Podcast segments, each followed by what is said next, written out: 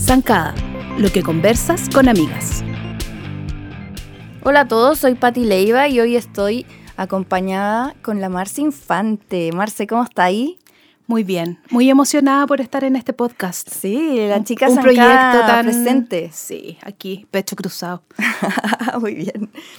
Hoy estábamos pensando de qué vamos a hablar hoy y un gran punto en el que nos encontramos las dos Mm. es el ser fan. El ser fan y de quién hemos sido más fan en la vida.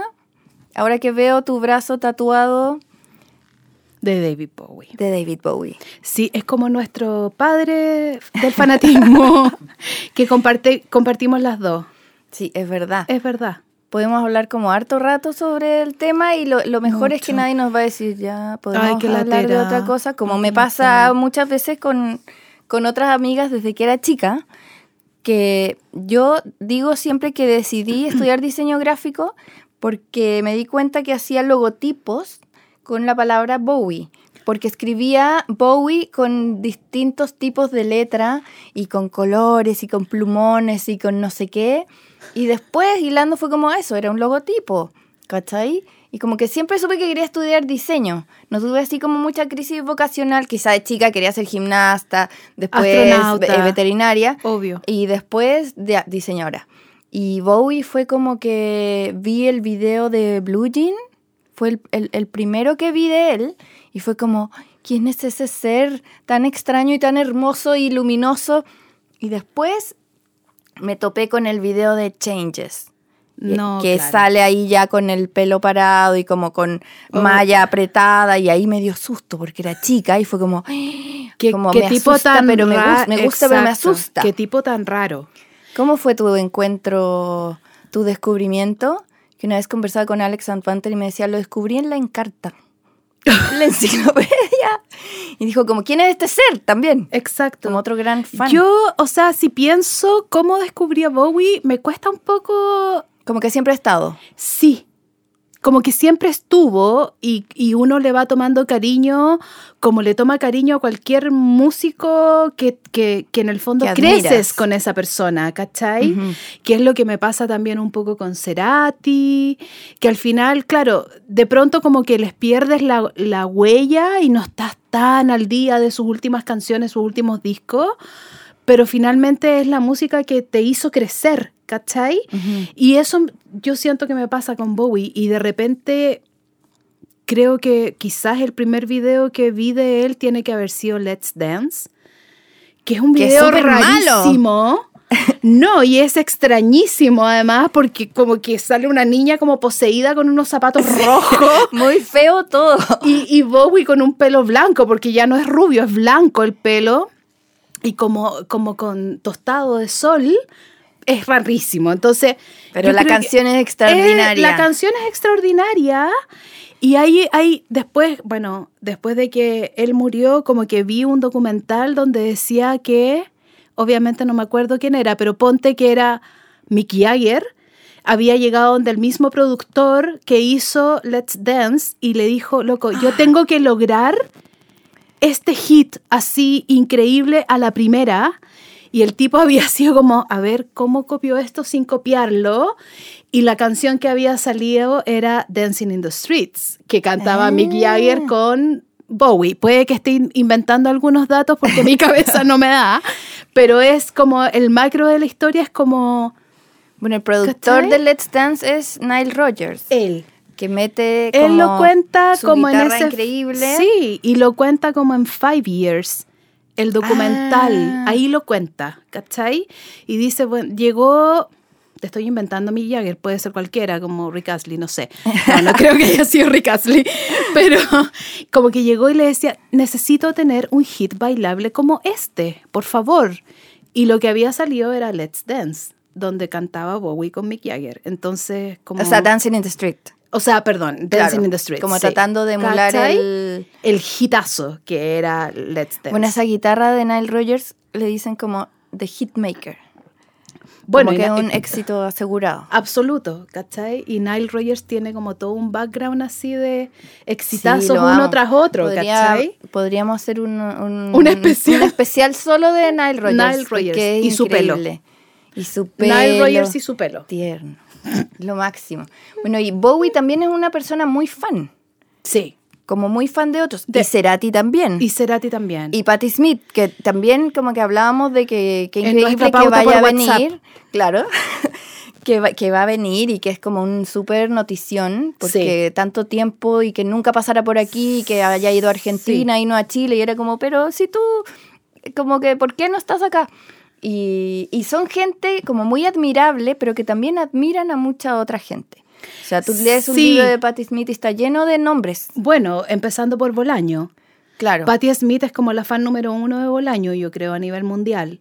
Bowie era muy fan de los libros y su hijo hizo como toda esta cruzada de lectura. De club de club de lectura. lectura, ¿cachai? Bueno, y Bowie también tiene, ¿viste un documental que se llama como El Triángulo Sagrado? No. Que es eh, en Inédit, estuvo hace un par de años y era Bowie, Lou Reed y eh, Iggy Pop. Ay, no lo Entonces es súper bueno porque igual dejan como chaleco mono a nuestro Bowie. Porque, ¿Por reventado? por- como copión. Sí. ¿Qué porque, sabía? Mira, es que igual él era muy astuto. Como que siento que tenía una meta. Porque, ¿cachai? Que estaba en esos conciertos, hay, hay como videos de sus primeros tiempos, cuando estaba con, casado con Angie. Como con pelo afro. Claro. Sí. Y, y parece que está dándolo todo en el escenario. Se ven un par de fans como gritando y, y en el documental dicen, había cuatro personas, pero ellos tenían tan claro como que él quería ser una estrella y ella también, como que lo ayuda mucho. O sea, quizá él no hubiera sido lo que fue si no fuera por ese empuje también de, de ella como de ambición, ¿cachai? Qué buen dato. Entonces Bowie tenía como este foco y como que no le importaba, o sea, como que él nunca dijo como, ay, estoy haciendo el loco, nadie me va a pescar, sino que le seguía, le seguía y se vestía como estrella y salía como estrella a, a vivir como estrella aunque no lo fuera todavía, ¿cachai? Bueno, fake it till you make it, como dicen los gringos. Yo creo que el rey, el rey de esto. Y él conoció a Iggy y yo creo que ahí como que se fascinaron como personas. Como imagínate la explosión creativa de estas conversaciones. Y creo que Iggy era mucho menos enfocado. Ah, Iggy más reventado, Mm. más, me imagino que habrán estado muy enamorados o muy, muy como, como Alucinados alucinados con el el uno con el otro, otro. sí. Pero Bowie fue más inteligente, ¿cachai? Como más bueno para el business. Entonces tuvieron un manager eh, en común que lo tuvo como que Iggy firmó con él, pero no lo hizo hacer nada. Mentira, no sabía eso. Entonces, y pensáis, Iggy Pop, Ziggy Stardust, Stardust. O sea, es como desde ahí, ¿cachai? China Girl es de Iggy. Mentira. Sí, él la escribió. No sabía. No soy tan fan, parece. Bueno, a mí eso es lo que me gusta de, de Bowie, que es tan grande, es tan inmenso. Que tiene miles de aristas. Ni siquiera quiero saber todo. No soy la fan que se sabe Sí. cada dato. Como de enciclopedia. Claro, sí. que- quiero, agarro discos como, Mm, como random, según el ánimo, y no sé, me da con el low, ponte tú, y Mm. estoy pegada en eso, y después me da con otro, y, y siento que siempre se redescubren canciones que te tienen que tocar en cierto momento, Es verdad. Sí. y en otro no, no te agarran, y, y- y después lo intentas de nuevo y es como, oye, qué buena esta ¿Y canción. en qué minuto? Claro, ¿y en qué minuto salió esta canción? ¿Dónde? ¿Cómo no la pesqué antes? Sí, y súper atemporal. O sea, Sí. Bowie siento que no me pasa ponte con Madonna, que siento que Madonna era increíble. Reaccionaria. Y ella eh, imponía, ¿cierto? Como, como la moda, el estilo. Ah, sí. Y después, bueno, también trabajó con Nile Rogers, Like a Virgin, tiene sus arreglos y su producción. Eh, pero como que yo la encuentro tan bacán que siento que ella debería dictar como lo que hacen los más chicos. Yo creo que ella Antes lo que hizo. cantar con Maluma, ¿cachai? Sí, sí, sí. Yo creo que ella lo hizo y yo creo que Madonna ya llegó, yo siempre lo digo, como que Madonna llegó a una etapa en que ya puede hacer lo que le plazca. ¿Cachai? O sea, uno como que ya llegaste a una etapa en que no, no es cuestionable lo que haga Madonna. Ya lo hizo. Todo, ¿cachai? Y uno sigue viendo referencias de Madonna de los 80 en niñas que están saliendo ahora. Claro, ¿cachai? desde Lady Gaga. o sea, desde Britney. looks, desde looks, desde la forma de enfrentar a la prensa, desde la manera de grabar un video, o sea, ya es como un patrón que sentó un poco Madonna y que también lo hizo Bowie y que etcétera, ¿cachai? Entonces, eh, da lo mismo, es como Madonna puede hacer lo que quiera, ¿cachai? Y como volviendo a al Bowie fan, Ajá. creo que es súper lindo. Él siempre como que le prestó el hombro a grupos incipientes en el minuto. Lo hizo con. Placebo, lo hizo con, Con Lord. Arcade Fire y el último tiempo lo hizo con Lord, que fue como pasarle la posta, decirle, la Lord está haciendo la música del futuro. Lord tenía 17 años con su disco debut y ya había sido bendita por Bowie y, y bueno, Bowie murió, murió como al poco tiempo después de eso. Pero yo siento, yo ahí me pasa como con, con Arcade Fire, que grabaron este, esta canción donde lo invitaron a hacer los coros, que más o menos ya mándanos los coros así como de tu iPhone. O sea, cero cariño, siento yo, porque es un coro pero minúsculo. Y si uno no sabía que era Bowie el que estaba cantando, pasaba muy sí, era como un dato. sí. Era como un dato de la causa y yo creo que ellos deben estar súper arrepentidos De no haber De no- aprovechado mejor. de no haber aprovechado mejor. Me encanta ese cover que hizo de Pixies, Cactus. Sí. E- Ese creo que está en el libro Hidden. Ese En el libro, en el En el disco. disco, sí. Ahí Eh, viene. me encanta eso, Sí. porque como que no siento que el ego eh, no, o sea, claro que tiene que haber habido egos, pero, pero no a la hora de, de, de decir me gusta un otro. Y lo hago, claro, claro. Y cantando, y hay un video de Bowie cantando con Brian Molko una canción de, de, de los de los y, y así, o cuando sea, hizo con Nine Inch Nails también es demasiado Además, bueno. ¿cachai? Entonces como que él buscaba, siento que su parada de, de fan de otros músicos la llevaba al, al hecho de decir, esto es lo que hay que escuchar, además porque que te lo dijera Bowie, o sea, Claro. pongan la atención a Lord o pongan la atención a Arcade Fire o lo que sea. Pero además él iba un poco más allá y grababa con ellos y, y quizás qué tipo de relación también tenían más allá de la música, digamos. Me acuerdo en los noventas que había como los, los adolescentes de los noventas decían como, ah, ese viejo que está copiándole la canción a Nirvana.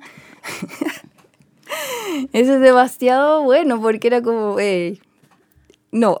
Bueno, es al revés. A, a mí, claro, a mí me pasó eso con mi hijo, perdón que te mencione, hijo. Ah, son- Eh, me pasó eso que era como, mamá, ¿qué onda esta canción de Nirvana? Es eh, excelente. Y le dije, hijo, a ver, siéntate acá, conversemos, por favor, porque en realidad esta canción es de Bowie, hijo. No, mamá, no es de Bowie. Hijo, en serio, ven. Así como, y fue como, como que le explotó la cabeza cuando supo. Pero claro, es como, es como estos premios así, no sé qué premios fueron hace como unos MTV años. Awards. MTV o unos Emmy o no sé cuál premio, pero que los tuiteos de los gringos eran así como, ¿quién mi chica es Paul McCartney? Y Paul McCartney está, era el minuto en que había grabado con Rihanna y Kanye West, esa canción muy rara. Pero era como, ¿quién es este señor? Por favor. Y era, amiga, por favor, edúcate. Más respeto, decía y tú. por- O sea, sí, yo sé que tú no lo respetas, pero yo lo respeto. Pucha, que tú sabes que no soy una, una, una Beatles fan. No, yo sé, yo sé, pero yo igual te quiero. Pero Bowie nos une. Sí, nos une. Sí, yo quiero llevarte ahí a hacerte tu tatuaje correspondiente. ¿Sabes qué es de lo único que me haría un tatuaje de Bowie? Más aún ahora sé. que ya murió, porque ya ahora no se puede mandar una cagada. Porque si uno se tatúa algo y después, no, este Ay, como por la pol, claro, por no. acoso. Claro, imagínate. Sí, sí. Entonces, pero oye, ¿te acordáis de la noche, del día en que murió? ¿Qué Me estaba ahí haciendo? Sí. ¿Cómo fue? Es como, ¿te acuerdas del terremoto del Sí, 85? sí. me acuerdo perfecto. Yo me había pedido como día libre ese día porque tenía que, tenía que ir a un seminario o algo así. Y, y como que estaba durmiendo y de repente me empezaron a llegar notificaciones al teléfono y dije, ¿qué pasó? Y una, tuve dos mensajes en WhatsApp de dos amigas, una que estaba en Brasil en ese minuto y otra que estaba en Nueva York. Y, me di, y una era así como, Marce, Bowie, carita triste. Y yo así como, ya, bueno, despertando. Y mi otra amiga fue mucho más directa y sin anestesia me dijo, Marce murió Bowie. Y yo así, o sea, imposible. Obvio ¿Cachai? que es un rumor falso. Obvio que esto es mentira, si Bowie no puede morir, así de Claro, simple, como que eso no iba a ¿cachai? pasar. O sea, ¿de dónde? No. Y ahí, acto seguido, así como que me metí a Twitter y claro, tenía muchas notificaciones eh, de Sí, gente... porque la Marce es muy activa Como en Twitter. Sí, Para que la sigan. Lo siento. Arroba infante. Lo siento. Perdón. Eh, claro, y eran, había muchas notificaciones de mucha gente que decía que la infante no vea las noticias, que no prenda la tele, que, que, claro, ta, ta, como que una parecía la viuda. como, como imán. Sí. Somos, somos lo mismo. Sí, claro, sobre todo por el metro 90, digamos, ¿no? Eh, y el tono de la piel. Eh, claro, mujer pero más preciosa. hermosa. Y has visto, a mí me como que, obviamente la sigo en Instagram. Yo igual, esos son los únicos como frases motivacionales que digo. Acepto. Me, me encanta. Es de Iman. Iman. Daily. Iman Daily, sí. No, pero viste cuando, cuando de repente postea sus looks y pone así como ya, cartera Louis Vuitton y zapatillas Bowie. Y es como, Ah. ay, no, qué dolor. O cuando paseó con su perrito y el perrito efectivamente tiene los ojos cambiados como Bowie. Tiene los ojos ¿Pero de distinto color. Sí, de verdad. Tiene un perrito así como. ya, pero Bowie no, peluche. tiene los, no tenía los ojos de distinto No, color, es verdad. tú sabes. Perdón. Para, para, Perdón, fans. Es Ah. súper fácil que uno. Yo, de hecho, creí eso mucho tiempo. No, po, tiene como una Lo que él pupila tiene dilatada. es la pupila dilatada, porque Ujú. de chico se peleó con un amigo que le picó el ojo con un lápiz porque se pelearon por una chiquilla Sí. y le quedó la pupila eternamente dilatada, entonces parece que ese ojo fu- fuera, más, oscuro. Sí. Entonces se ve como medio amarillo y el otro azul con la pupila más chiquitita. Sí, sí. Hermoso. Y único. yo felizmente tuve la suerte, soy, soy, siempre digo, soy lo suficientemente vieja para haber visto Bowie en vivo, ¿cachai? Sí, el 97. Siete en el Kurt Central, que más encima era como verlo en la batuta, porque en realidad Fueron dos fechas, fueron dos días seguidos. ¿Tú fuiste el día que abrió No Doubt? No, yo ¿O fui el día, el que abrió Bush? Bush. Esa banda pésima. Maravillosa, maravillosa, súper buena, no. Yo también tuve que, fui ese día. Yo fui, claro, y tuve que escuchar a escuchar, Escuchar a Bush. a tuve que escuchar a Bush y, y no, perdón, Molotov. Antes ah, no, a mí me gusta Molotov. ¿Te gusta? Cosa mexican. Ah, because I'm Mexican, way. Sí, y después venía Bowie y me acuerdo que como que terminó Molotov y la gente se empezó a ir. Y venía como, Bowie. váyanse, váyanse. No, y era claro. el, el, el concierto, la gira que tiraban esos ojos gigantes. sí, gigante, que él era como jungle, venía en su etapa jungle. Yo estaba con arriba, sí. Esa es la etapa que menos me gusta, que siento que ahí fue un poco más moda. Siento Sí, que igual a mí el jungle le encuentro su gracia, como esta cosa como del... Bueno, Claudio de ahí me explicará que es como, yo diría, asincopado, pero estoy puro chamullándome. Obvio. Pero como un ritmo que no es, pero que tiene que, como que se queda atrás, pero es a propósito, no sé. No sé, no sé Claudio explicarlo. nos va a explicar Sí. todo. Y mm, bueno, yo estaba arriba, como en, como en, En graderías. graderías, Yo también. De lado. Entonces veía a Imán. Mentira. Sí, porque estaba de lado, estaba como al lado del escenario, como que de frente no se veía. Y aplaudía y bailaba, se, se, se vacilaba las canciones. Yo así pasaba la mitad del tiempo mirándolo a él, la mitad a ella. Porque ella era, yo me acuerdo, cuando miraba las revistas de mi mamá en los ochentas, Famosísima. ella era como la modelo. La modelo. Sí, sí. recortes de ella y mira después Sí, sí, sí. se juntaron. No, yo me acuerdo que esa vez, muy patudamente, como que nosotros estábamos como en, en galería del Kurt Central, que es muy pequeño, y yo estaba con mi hermano, eh, y de repente nunca me voy a olvidar que el VIP para ver a Bowie, que era la cancha en el fondo, costaba 60 lucas. Y mi hermano como que vio este movimiento mientras la gente tocaba Molotov y Ay, la gente iban. se iba. Me dijo, Marce, bajemos a cancha. Le dije, estáis locos, si no pagamos cancha. Imagínate, para que vean mis valores. Respetuosa. Ah, respetuosa. Y pues bien, bajamos a cancha. Ah, y quedamos así a metros de Bowie. Qué emoción. Muy emocionante. Sí. Marce, como fans, nos pasamos del tiempo porque podríamos seguir hablando de Bowie. Sí, es que sin somos parar dem- y- demasiados fans. Pero bueno, Sí. seguiremos en la casa. Por Nos supuesto. tendrán que soportar. Sí.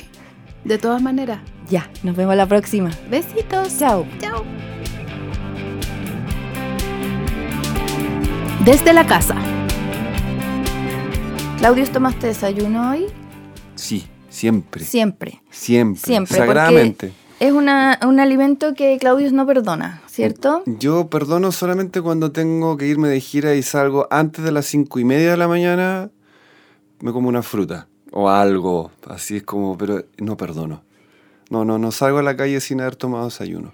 Yo lo primero que consumo en el día es como agua caliente con jengibre y limón. Y como que me tomo eso y después al rato eh, tomo el desayuno, porque eso es como muy temprano, como a las 7. Y se supone que uno no debe tomar café al principio del día, no sé, pero yo amo el café, entonces lo tomo después. Y es como, como café, como huevo a la copa. ¿Cuál es tu desayuno preferido? Uy, yo me he vuelto un poco monotemático los últimos, digamos, tres Pan años. con palta. Pan con palta. Es, es, eh, creo que el alimento más rico Del universo, Sí, la palta. Y con mantequilla. Esa es la brutalidad máxima, pero yo sé, hay gente que dice, pero ¿cómo? ¿Mantequilla y palta? Sí, exquisito. ¿En serio? Sí, qué cochinada. No, pero yo tengo, yo tengo una rutina que es, eh, la verdad, las cosas que hace un par de años empecé como un bol de avena. Eh, últimamente es como que lo pongo a remojar la noche anterior porque compro una avena bien dura, así como de la tostaduría, no, no la avena en paquete del ¿Ya? supermercado. Eh, sí, de hecho es como que tengo un poquito el rollo de que mi desayuno no sea de supermercado.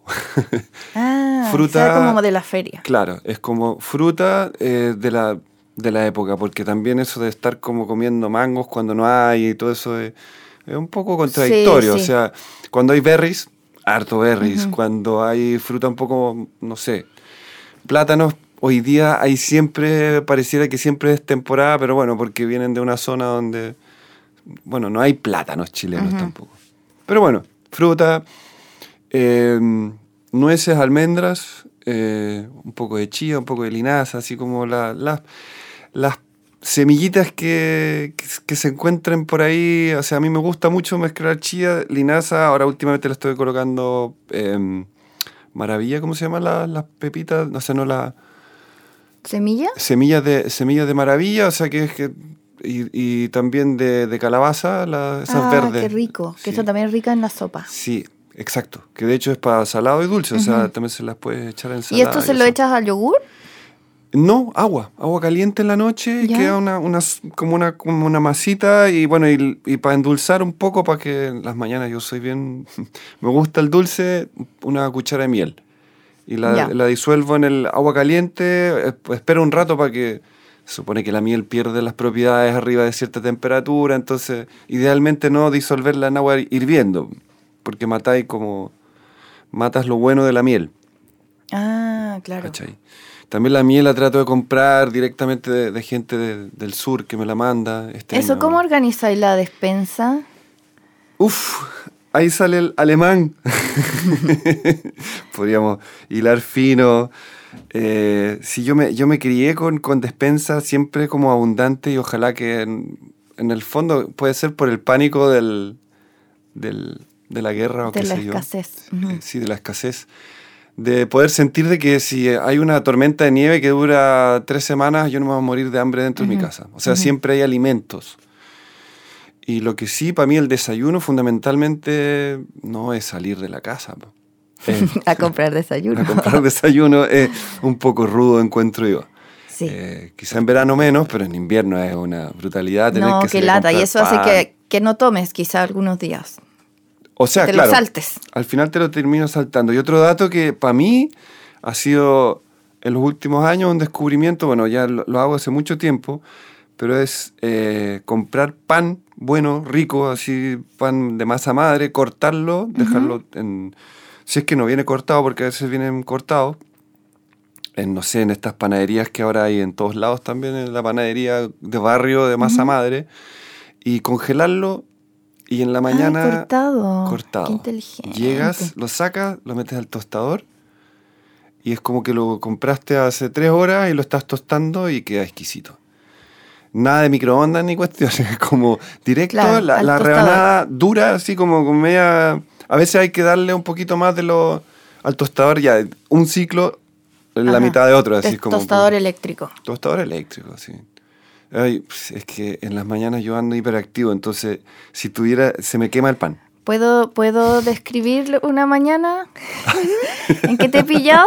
¿Puedo, hacer Dale, a ver, esa- a ver, a ver cómo se ve. Ya, uno, uno llega, porque digo, somos vecinos, entonces yo a veces aparezco en horas muy insólitas en ese departamento. Eh, y, y por cosas domésticas. Eh, suena una radio en alemán, que entiendo como una palabra cada... o puedo entender eins, no sé, alguna palabra por ahí. Ya. Y, y está él escuchando la radio y como, como que o ya volvió de correr y está haciendo el desayuno, entonces ahí a uno le toca desayuno, también hay que aprovechar el pan con palta. Pero sí, pues como escuchando podcast o radio Es alemana. radio, últimamente estoy eligiendo, o sea, es una radio que es eh, Deutschland Funk, que, es que tiene tres radios, que es la radio cultural, la radio informativa y la radio eh, juvenil, entre comillas, que se llama como Nova, que es, es un poco más, más rockera, digamos, más popera. Ya. La cultural es mucha música clásica y todo. Pero últimamente sí estoy eligiendo podcast. Porque me acompaña un Que poco la más. llevan los podcasts. Sí la llevamos. No, y eso, eh, claro, y además que las mañanas es rico cuando uno está como despertando y, y escuchar algo interesante me parece muy bacana. Si es como o informativo o quizás las noticias resumidas de, claro, como en Alemania es seis horas más tarde. Ya, ya, Entero, ya ya- quedó la embarrada, ya pasó todo. ya- es muy chistoso cuando pongo la radio online, es como, eh, no sé, las noticias de las 13.30 y es como, y, eh, son las 7 y media de la mañana. Ya está todo cosa, pasando. Claro, ya está todo pasando, sí. Oye, ¿tú eres como una persona de mañana o de noche? Porque yo he, he cambiado, como que antes yo era como pájaro nocturno, como ya en la noche me concentro, me pongo creativa y ahora me muero de sueño. Es como de un tiempo para acá he cambiado un poco el, el ritmo. Yo voy y vuelvo, tengo que Ya. decir. Es como que últimamente pues, me da risa porque, claro, es verdad que me gustaba salir a trotar en las mañanas, me gusta, pero hay que salir en Santiago a las seis y media, seis cuarenta y cinco, porque después se arma una pelotera de, no sé, autos y contaminación. Y además que, claro, si va, yo vivo en Providencia y de tener que llegar al cerro es un zigzag horrible. Entonces, si salgo a las 6.40, 6.45, todavía hay bien poca gente. Y ya a las 7 y media, cuando estoy volviendo, ya me importa un poco menos ya. Y la contaminación ahí ya empieza a subir rápidamente. O sea, eh, yo sé que los medidores como que no te lo dicen, pero igual uno lo siente. O sea, vas por Providencia y si pasa una micro cada minuto, no es lo mismo que pasen 25 micros cada 10 segundos. Claro, O como sea, que el ritmo No me tienen que decir de que hay más claro. o menos humo en el aire. Claro. Eh, pero eso, y, pero, y tú, y tú, tú, tú desayuno, pues, Pati. O sea, aparte de tomar esa agua, agua se dice mucho que tomar algo antes de empezar, como agua con... Sí, yo no sé por qué me ha funcionado, como Mm. que además que detesto el sabor del agua de la llave. Es que sí, en como que sí. en Santiago es realmente malo. Entonces lo disfrazo con todo lo que más puedo porque en general tomo muy poca agua y creo que esa es la razón. Mm. Porque la encuentro tan mala que, que le evito. Siento que eh, veo el sarro, así como que siento el sabor al, al- al- al- a los fierros, ¿cachai? No sé. Sí, y esos filtros no, no, no te Sí, sirven. alguna vez tuve y claro, después como que ya no Hay lo ocupamos, hay que renovarlos, sí. Sí. Eh, pero sí, entonces vuelvo, tomo eso muy temprano, voy a dejar a los niños al colegio y cuando vuelvo ahí me siento como a trabajar y a, y hacerme como un desayuno rico, como un café café. y, mm, y ojalá huevo a la copa, me encanta. Ay, sí. Me encanta el huevo a la copa y también me gusta un poco el, el- el yogur a veces con algún cereal y me gusta mucho la granola. Ah, bueno. Me gusta mucho la granola y ahora en una cuenta que sigo que se llama Te Cocino Sin Carne, enseñan a hacer granola en casa. Entonces búsquelo, está en Zancada también y está en Instagram como Te Cocino Sin Carne y es mucho más fácil de lo que yo pensaba. Sí, po. Como que al final necesitáis, voy a decir como el punteo de, de ingredientes, son plátanos maduros, dos plátanos maduros molidos, eh, con lo que quieras endulzar, que puede ser miel o va- variables veganas como jarabe de agave, eh, una cucharada de cacao, una pizca de canela, un puñado de nueces partidas, un puñado de almendras. En el fondo son como los cereales que te gusten, ¿no? Sí, sí. como incorporarlos. eh, y semillas, puede ser un mix de maravilla y calabaza. Y avena suficiente para que la mezcla quede pegote y sólida. Y todo esto lo mezclas primero los plátanos con el jarabe o la miel, luego le agregas la canela y el cacao y al final eh, la avena y la revuelves bien y haces como esta consistencia que, que tú buscas. Y los frutos secos con las semillas, todo mezclado y se pone en una fuente del horno a fuego medio hasta que esté seco. Entonces ahí, bueno, como que entre menos procesado lo que comamos, siempre va a ser mejor, Y que tú veas qué es el, de dónde viene el ingrediente y, y la preparación cómo fue. No, y además, otro factor que es muy rico es el olor que deja eso en cualquier casa. Ay, sí. Es olor a hogar, pues, o sea, es como olor a cuando haces un kuchen o cuando haces Como una... el tostadito. El tostadito con el con ese dulce en, el, en lo que deja en la cocina o en el aire lo encuentro exquisito. Es como y generalmente son olores que duran un rato, eh, decoran de cierta manera también la- las casas. Pues, o sea, yo lo encuentro muy muy rico. Es que me, me acuerdo de ese olor de la granola. se te vino con la descripción. sí, se me vino instantáneamente. Ay, qué rico. Y es muy rico, es claro, es como la miel, el plátano y todas esas cosas al horno, eh, al evaporarse, se generan, generan un olor muy rico. Mm. Yo creo que el desayuno y como las onces son las comidas más ricas. O, o Mm. Que pueden ser las más entretenidas del, del día. Sí, yo, eh, no sé, a mí en algún momento yo leía eso, eso es que además que es súper complejo porque en los últimos 15 años hay tantas teorías de que no hay que tomar desayuno, eh, de que, de que el A ser eso yo humano... nunca había escuchado que no hay que tomar desayuno. Sí, yo he escuchado eso, porque se supone que somos eh, seres humanos, somos cazadores, entonces antes de la primera comida deberíamos tener un montón de movimiento, hay que salir, et- etcétera. Y después están los otros que te dicen eh, desayuna como un rey, almuerza como un príncipe y, y en la noche cena cena, como un mendigo. un mendigo. Eh, a mí me funciona esa fórmula. Yo creo que también cada uno tiene que ir probando. Si mal que mal, es bien difícil generalizar. eh, probablemente los científicos en algún momento nos van a poder dar la información, pero es según tipo de persona también. O sea, si eres más flaco, si tienes más reserva. Yo a las 11 de la mañana, si no he tomado desayuno, como tengo poca reserva, eh, me empieza a dar fatiga. o sea, me da sueño, me empiezo a poner como, Como bajo energía y todo. Entonces, para mí el desayuno, además que me encanta, y eso ya es quizás otro talk o, o quizás un poco de... también esta cosa de, de poder trabajar en la mañana sin estar pendiente de la alimentación y, y sin estar picoteando todo el rato. Que yo creo que eso es lo que igual genera como... O sea, son como esos ansiolíticos que uno deja al lado del, del escritorio, las galletitas, la cosita y... Bueno, es, es algo que nos pasa mucho a las personas que trabajamos en la casa. Sí. Como que hemos hecho muchos posts de eso, de, de como tips para trabajar en la casa y es como que uno corre el riesgo de que te- la cocina está ahí, al ladito, el refrigerador está ahí. Entonces más vale dedicar unos minutos como al desayuno, creo yo, es lo que me funciona a mí. Y claro, no- que no te venga a la mente como esa distracción, como de, eh, pero quiero comer, tengo hambre. Claro que en el fondo es como... ah, yo en mi estudio aquí tengo una mini cocina también que justamente me genera ese, ese, ese, Ese llamado. ese llamado y es como...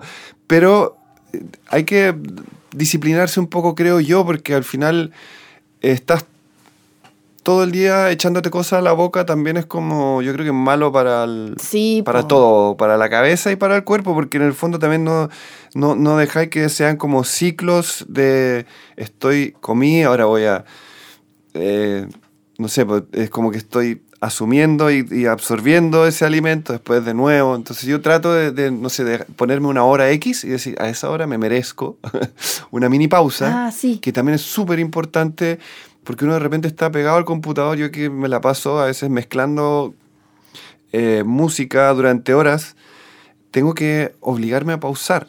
De hecho está esa teoría de que cuando uno trabaja en es- escritorio debería trabajar, ¿cuánto es? 25 minutos para pausar 5, 25, 5.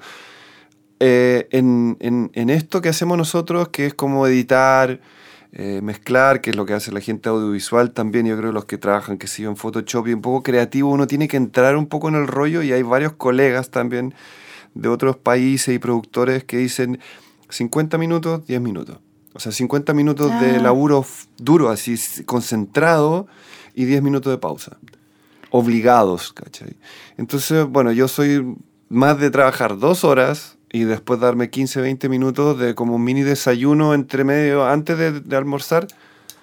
Eh, una hora y media antes, ponte tú a las 12, 11 y media, es como un café recién preparado y algo, no sé, un plátano y un par de galletas o algo así como para no llegar hambreado al almuerzo.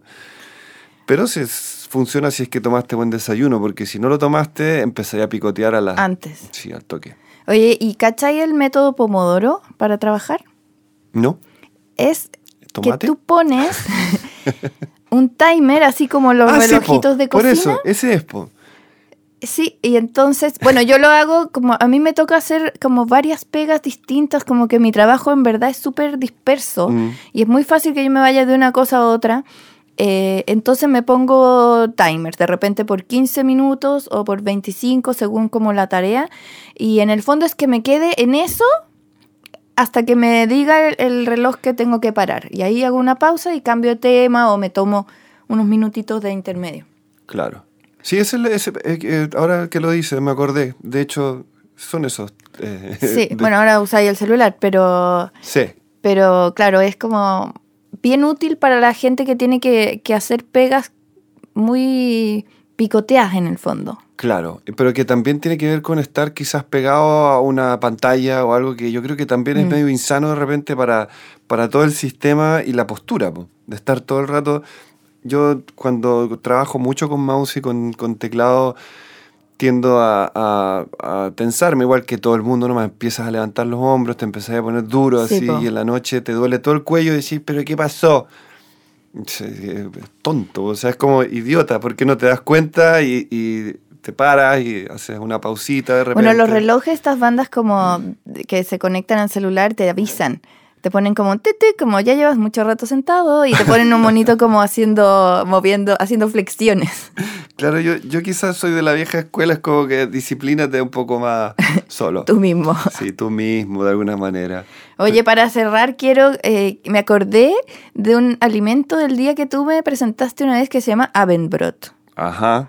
que también es como, como alemán y en el fondo es como una once, Ujú. pero con cerveza. En el fondo es una once comida, claro, es que eh, se estila harto no cenar. Ya.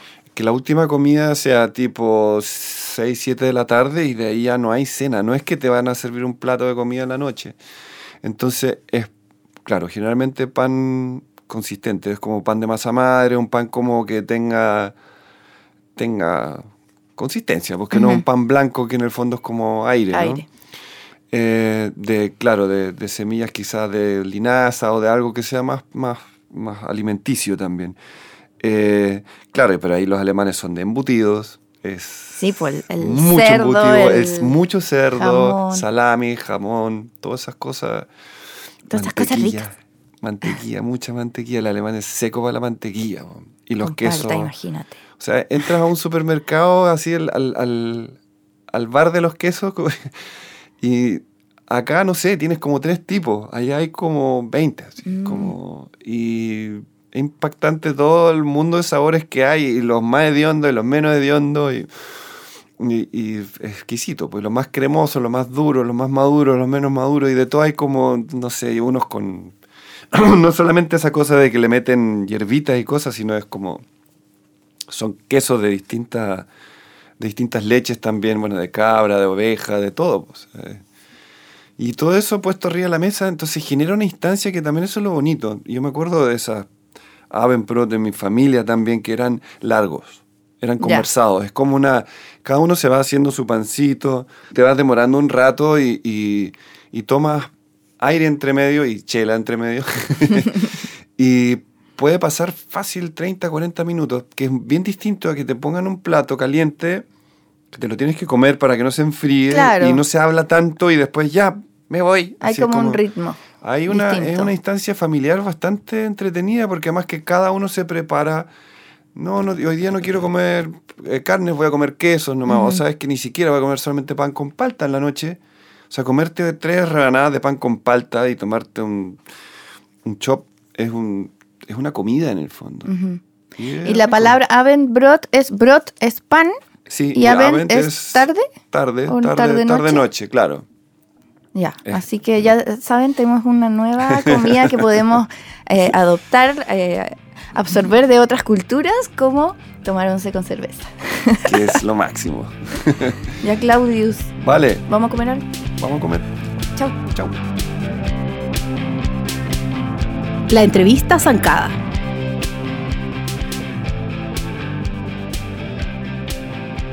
Hoy tenemos una invitada muy especial, Francisca Valenzuela, está en nuestro podcast de Zancada. Fran, muchas gracias por venir. Un honor. Muy feliz de compartir contigo, Pati, y con Zancada. Qué suerte coincidir y yo sé que estás con muchas cosas, demasiadas estaba cosas, agitado, como siempre, agitado. porque si no es fome, ¿cierto? Si no es fome, al final yo creo que eso estamos combatiendo el aburrimiento. Eso es como el, eso es como el, el principio. No, sí, pero ha, ha estado bueno. Hay muchas, muchas cosas pasando, sí. Lo que me dejó muy impresionada y que te- como que me dieron ganas de preguntarte qué onda, cómo era, era el- la clausura de los Juegos Panamericanos en Lima. Increíble. ¿Qué onda eso? Cu- cuéntame como desde que te llaman, te proponen y tú dices como en serio y cómo es ahí, porque eran varios artistas. Eran varios artistas. Era en el cierre de los Panamericanos en el Estadio Nacional de Lima. Eh, que es como el Estadio Nacional de nosotros, pero en su ciudad, ¿verdad? Entonces, adentro, en pleno centro de Lima. Y llegó la invitación vía la producción eh, chilena que estaba, como la comitiva chilena que estaba en el evento. Entonces, como la comitiva chilena tiene que, o sea, la- Chile va a ser el host, el anfitrión del 2023. ¿Verdad? Esta comitiva es como una comitiva adelantada que presenta una participación de Chile en el fondo en el cierre, como, tra- como el paso de mando, el traspaso de la antorcha, no sé cómo se le dice oficialmente. Claro. Entonces llegó la invitación para tocar a través de esta productora em, y en el fondo yo presenté como propuesta frente a esta invitación tocar Héroe y tocar una canción inédita que se llama Al final del mundo, que está en el disco nuevo que va a salir, pero es una canción que dediqué a Chile, que lo escribí en otro momento, o sea, calzó nomás, ¿cachai? Ya. Y héroe por el tema de los panamericanos, que me pareció apropiado esta idea como de ser tu héroe y de que en verdad los deportistas en general puf, son unos héroes, en verdad, porque la vida más sacrificada son brígidos. Entonces, les gustó la propuesta y bajamos esa propuesta y lo trabajamos como con toda esta, toda esta escala de estadio, ¿cachai? Mapping, baile, piano, todos los elementos que al Sí, final resultó como con teniendo. todo. Con todo, con todo. Y eh, en, en cuanto como a la, a, la, a la puesta en escena en- allá, en Lima, estuve desde el como cuatro días antes, porque lo más difícil, yo diría, en esta cosa que uno no está acostumbrada es como un poco la logística de un, de un, de un evento de esa envergadura, ¿cachai? Como que todo lo que es como ensayar en ese espacio, como adaptar un show de uno que uno hace cosas mucho más chicas a un espacio de ese porte. Entonces estuve cuatro días ahí en Lima en la preparación de eso, con también además promoción. Y después ya el concierto mismo fue... Es muy divertido porque es como que está ahí, está ahí como en la salida del estadio, así como con zapatillas puestas como, dale, dale, anda. Y todos como, vamos, vamos, como corriendo a nuestro puesto. ¿Cachai? Porque como todo es para televisión, también es como que en la tele todo se ve así como, sa, sa, sa. Pero, Todo fluye. Pero es ca- caótico, ¿cachai? Están así como, dale, dale. Y tú corriendo para llegar y como escondido tras una tarima y como, dale, un, dos, tres, vamos. Y el director de piso como que da la indicación. Y uno sale y, y pasa volando. O sea, son- fueron cuatro minutos y medio mi presentación, por ahí, algo así. O un poquito menos, tres y medio, cuatro, no sé. Y ya, y se acabó. Así Y que con baile increíble. y todo. Baile y la producción local fue increíble. O sea, todo lo que hizo Perú para su obertura y su cierre fue realmente espectacular. O sea, estábamos ahí viendo todos los Muchísima disfraces. gente. O sea, mil, mil personas. Los disfraces, los bailarines, el cierre, esto se lucieron. Eran lindas las tomas de arriba que se veía como un bordado, Sí. como gigante, hecho como con puras personas. No, súper Como un bordado lindo. gigante, sí, ¿no? Y los vestuarios eran así. Yo estaba al lado de los vestuarios, eran increíbles. Eso te iba a preguntar, ¿veías pasar como la gente Todo, corriendo? no, era muy lindo, era como que estábamos todos así como en fila para salir como paseo curso. Y mm, glamour, ustedes saben glamour, uno con su micrófono así como en fila, ¿cachai? Por salir.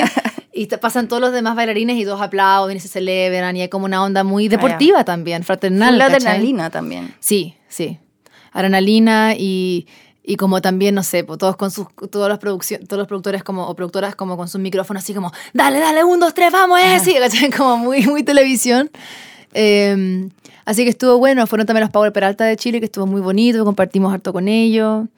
Ya, buena Eh, experiencia. Sí, súper buena, súper buena y también súper lindo como poder participar con algo propio artístico en un evento que es deportivo, ¿cachai? Que es una celebración del deporte.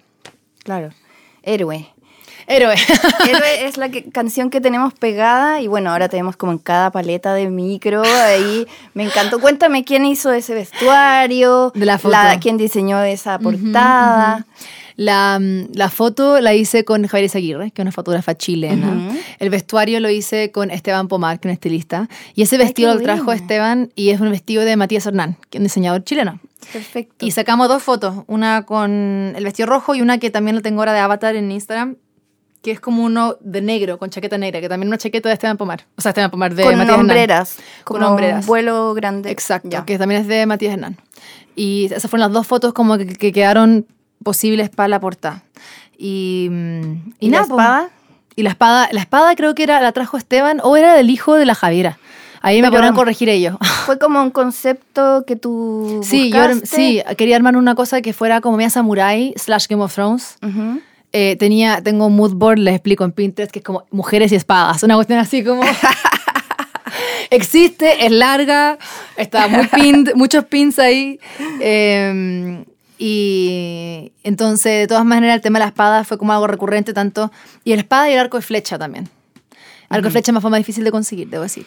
Eh, entonces quería tener como ciertos elementos que trajeran un poco como la fantasía y, y la como el combate de una manera eh, pintoresca, por cinematográfica, ¿cachai?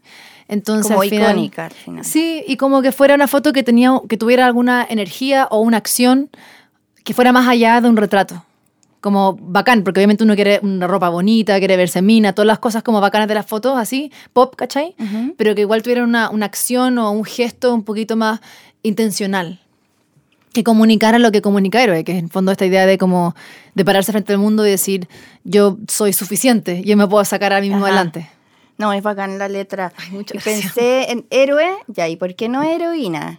Entonces ya, heroína como que tiene otras connotaciones, significa también otras cosas, pero después dije, héroe es como una palabra inclusiva, es inclusive. Es inclusive, es inclusive, claro. Sí, en realidad estoy pensando, fueron héroe, uno, me gusta la idea de resignificar la palabra, porque igual en, la- en español estamos como un poco cagados en el sentido de que como que todo tiene género, que es bonito y poético, pero también da como lata, porque uno tiene que decir si uno se ascribe a eso o no, ¿cachai? Claro. En este caso, pasó, creo que si mal no recuerdo, cuando, cuando la estaba armando el coro, calzó héroe por los tiempos de la canción. Es decir, héroe, héroe, héroe, versus decir heroí, heroí, heroína, ¿cachai? Sí. Como que fue una cosa fonética inicialmente.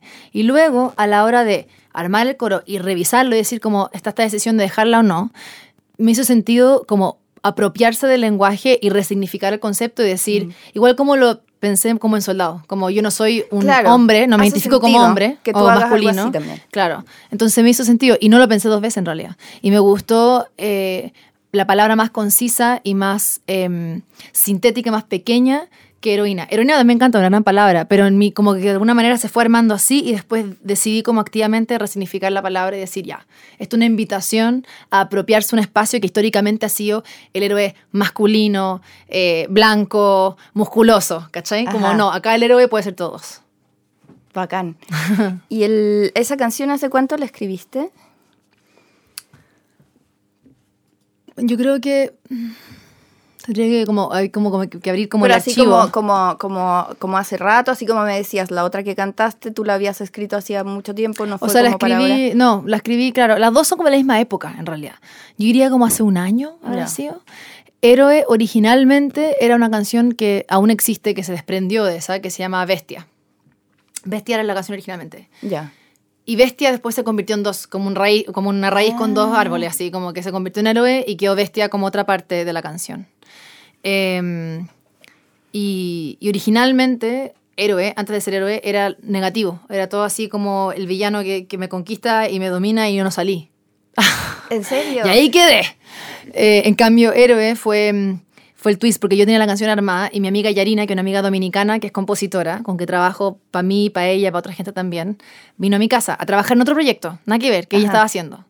Estábamos trabajando para el proyecto, bla, bla, bla, y le mostré esta canción, que estaba como literalmente en mi pantalla, en mi computadora, así trabajándola, y yo así como, estoy atrapada con este coro, tiene mucha letra, no sé qué hacer, la salía, la salía al coro.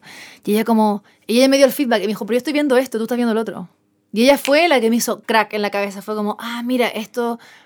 Porque me invitó a darle una vuelta al, al concepto, ¿cachai? Porque cuando la escribí originalmente era como en el hoyo sin esperanza. Y quedó todo lo contrario. Y quedó lo contrario. Cuando lo claro. diste vuelta hacia ti. Sí. Hacia mí y hacia el concepto como. como, como darle. como activo, ¿cachai? No pasivo. No pasivo como este mal me está tomando y no tengo nada que hacer. Sino que sí tengo algo que hacer y, y lo voy a hacer. Y que no voy a esperar que me rescaten, me rescato Sí, sola. Exacto. Y eso me gustó como concepto cuando salió porque me hizo sentido también desde el, as- desde el aspecto como de género, ¿cachai? Como. Esta idea de que uno tiene que sentarse como y a esperar que te rescaten versus ser proactiva y también incorporarse a ese rol de rescatar a alguien, ¿cachai? Sea hombre a mujer, mujer a hombre, madre a hija, hija a hermano, ¿me entendí? O sea, lo que Sí. sea, ¿cachai? Como esa, esa, esa, esa, em, ese llamado para actuar lo tenemos todos, po.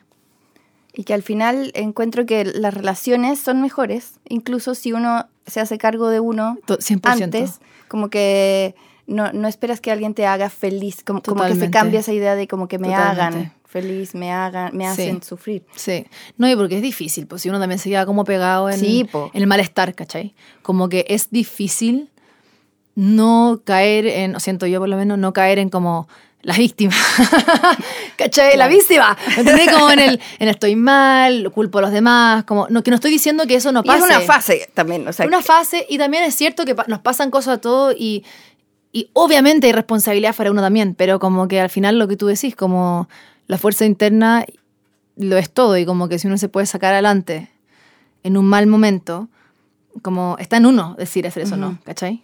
Como nadie te va a venir a convencer que tú vivas. ¿Me entendí? Es como uno tiene que convencerse po, y encontrar en uno eso. En Zancada siempre preguntamos quién fue tu primera ídola.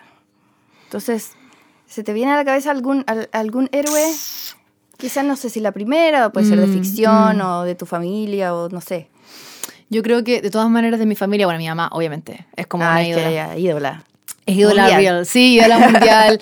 En la vida real es una ídola, ídola total y la, y, la, y la admiro mucho y ella es una héroe y me sostiene. O sea, hablando de rescatarse, también ella me rescata todo el rato. Aparte, yo diría como ya del mundo como de- cultural, así. Yo creo que, ¿sabéis quién? Fue, me marcó mucho, mucho, así como me acuerdo, tipo segundo, tercero básico, fue Alanis Morissette.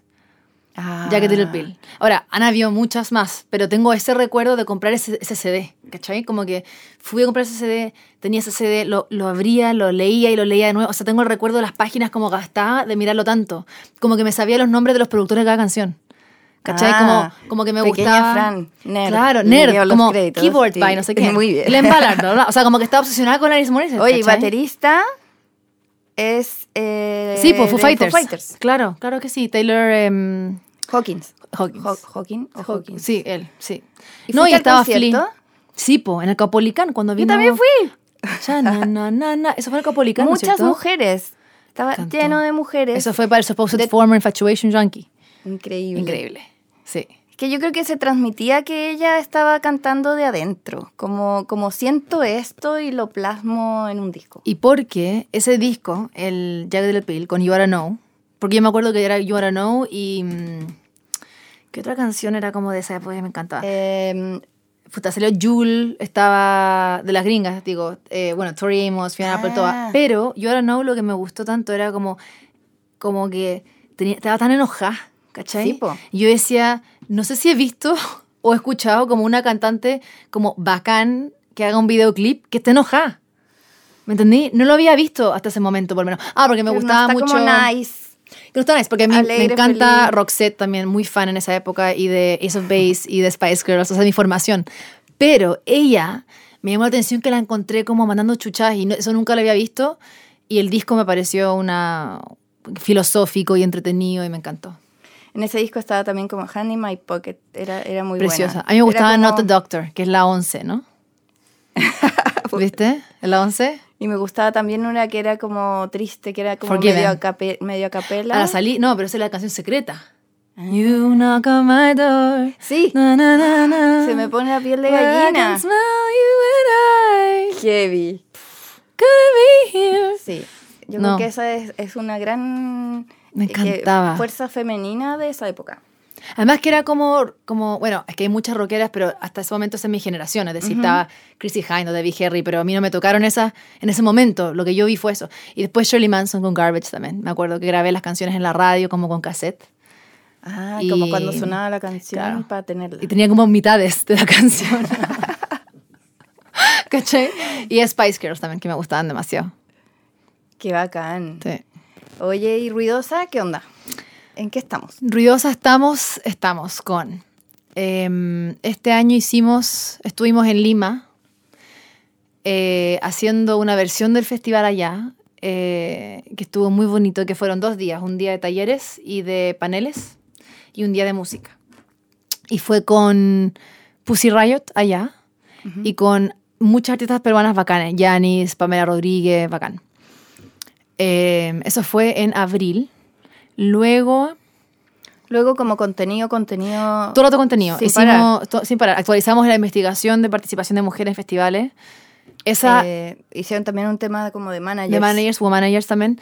Lo interesante que pasó este año fue que yo fui a tocar a Argentina y en paralelo a esa invitación a tocar salió que una mm, músico, una música de Argentina tomó el estudio Riosa y lo presentó como un proyecto de ley en el Congreso argentino y fue aprobado.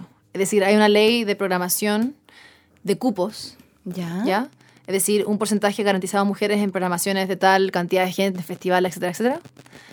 Em, de mujeres por la ley, por la base de Estudio Riosa. Wow. Increíble. Entonces, fuimos a Argentina a- adicionalmente a tocar. eh, conocimos a la gente que, pres- que presentó el proyecto, hicimos un, un panel.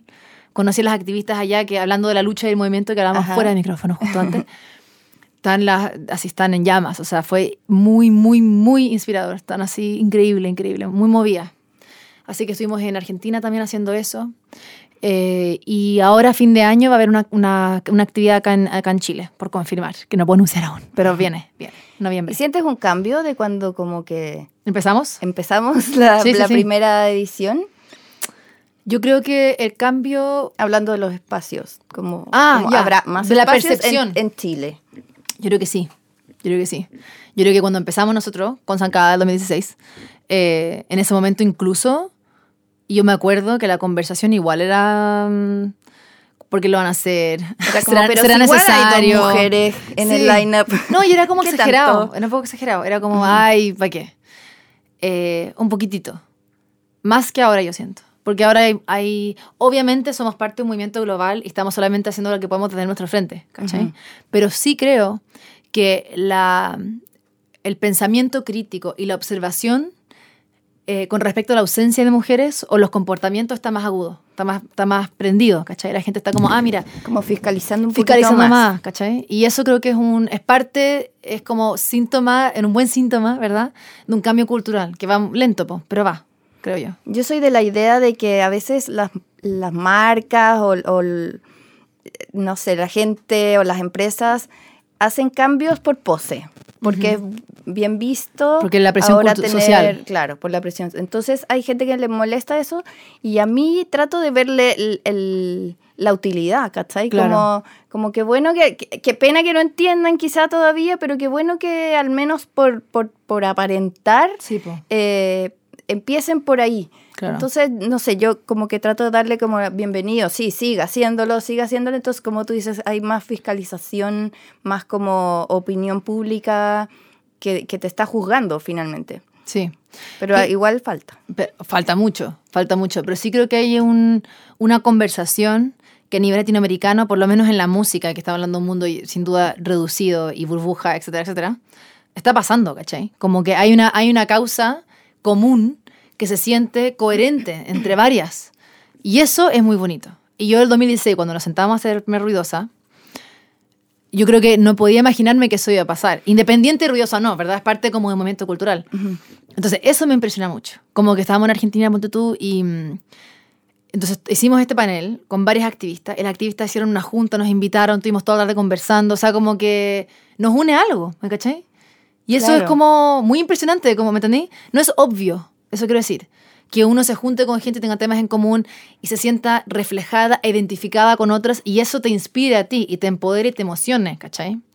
Entonces sí siento que eso está muy, muy, muy, muy vivo ahora y muy, em, muy activo porque también el mundo lo requiere, ¿cachai? O sea, estamos así en llamas. Entonces yo creo que el mundo requiere esa, esa fuerza, esa voluntad, ¿cachai? Pero se da Em, esa solidaridad que tú dices, como, sí, como, se da. como que se que sí. acaba un poco la competencia y empieza como esta solidaridad. Como, Totalmente. Y las redes sociales han ayudado mucho a eso. Tanto como han contribuido a un ruido negativo, también han contribuido a, a estrechar lazos y, y redes, valga la redundancia, y a, y a compartir y celebrar las voces de otros, en este caso músicos o colegas o creativas. po. Me hace pensar cuando empecé Zancada, Ujú. Pensaba pa- como para describirlo en mi cabeza, era como, ¿te acuerdas ese video de Blind Melon de la abejita? Sí. Que llega y abre una puerta y dice como, oh, pensé que era la única, ¿no? Pensé Claro. que era la única y te encuentras con muchas abejitas iguales y, Sí, y- po. y vestidas de distinta manera y hombres vestidos de abeja. Es increíble. Sí. Entonces me viene como, como esa, esa sensación de cuando uno se encuentra con otras mujeres que, y al final eh, eso es lo que necesito tener en común. Obvio, mujer. Y, y no solamente, claro, es el- el- las mujeres y los hombres. O sea, yo siento que el hecho, el pensamiento crítico, realmente, que haya una, como se le dice, ¿verdad? Como una deconstrucción de la masculinidad. Y de, no sé, por ejemplo, con el estudio de los festivales. Estuvimos, yo estuve en un panel acá en Fluvial el año pasado, antepasado, no me acuerdo bien. Y habían promotores que me comentaban, me decían, nosotros estudio lo vimos. Y no sabíamos, no nos habíamos dado cuenta que nuestra programación eran 2% mujeres. Un festival internacional con un así con una programación primera línea, pongámoslo así. Y, ah, ahora vamos a estar más conscientes, ¿te cachai? Esa oportunidad de automirarse, independiente en qué posición uno está, creo que es súper importante, ¿cachai? Porque el movimiento social no puede pasar sin que las personas cambien individualmente, pues si el movimiento social es una suma de las personas, Claro. ¿cachai? Y es muy difícil cambiar la mentalidad de una persona, imagínate. Entonces, que eso pase, eh, o por ejemplo que, no sé, amigos míos me comenten respecto a cómo ellos sienten que tienen que acercarse o no a mujeres o los mensajes que mandan, por muy tedioso que suene, es súper importante, ¿cachai? Porque igual son, no sé, miles de años, ¿verdad?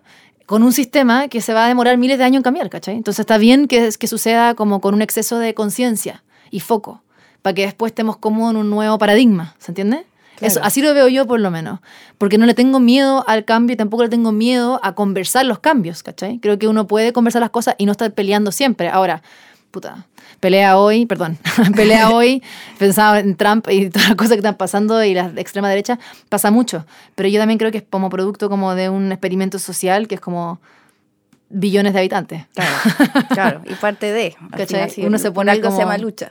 Claro, y uno se pone fácil. filosófico, así como Homo sapiens, ¿me entendí? Como la evolución de un proyecto de la humanidad que es enorme. Claro. Oye, el disco. ¿Para cuándo? El disco viene hasta fin de año. Y mm, nada, pues está, estoy trabajando en, en eso. Vienen, viene el video de Héroe muy pronto, viene un nuevo sencillo, vienen conciertos. El disco está, me emociona mucho, se llama, se va a llamar La Fortaleza. Viene pronto. Está ahí, está cocinándose a fuego lento. Ya. Sí, está bueno. Qué emoción. Sí. Oye, Fran, muchas gracias por venir. Muchas gracias pasó por el la tiempo invitación. volando, pero te queríamos aprovechar, nos pasamos incluso, pero no podíamos como perder esta oportunidad. Tenemos regalitos, Oh. regalitos Yo quiero hacer mención a Claudius que nos sirvió aquí chocolates y galletitas y muchas Sí, cosas café. para mantener la energía andando. así. Oye, Ay, qué regalito de nuestros gentiles auspiciadores de Me Asunto encanta. Polera, obvio. Perfecto. Somos fan de Asunto Polera. Si somos fans, somos Fan, clientes, cliente, todo ahí, todo, todo, ahí. todo, todo. Y adentro viene una, una cremita de Natural Detox, que es producto chileno de, de mm, belleza. Muchas gracias, Natural Así Detox. que ojalá que, que lo se está usando en este instante para que sepan los de Natural Detox. Gracias, Fran. Gracias a ustedes, un besito. Chao.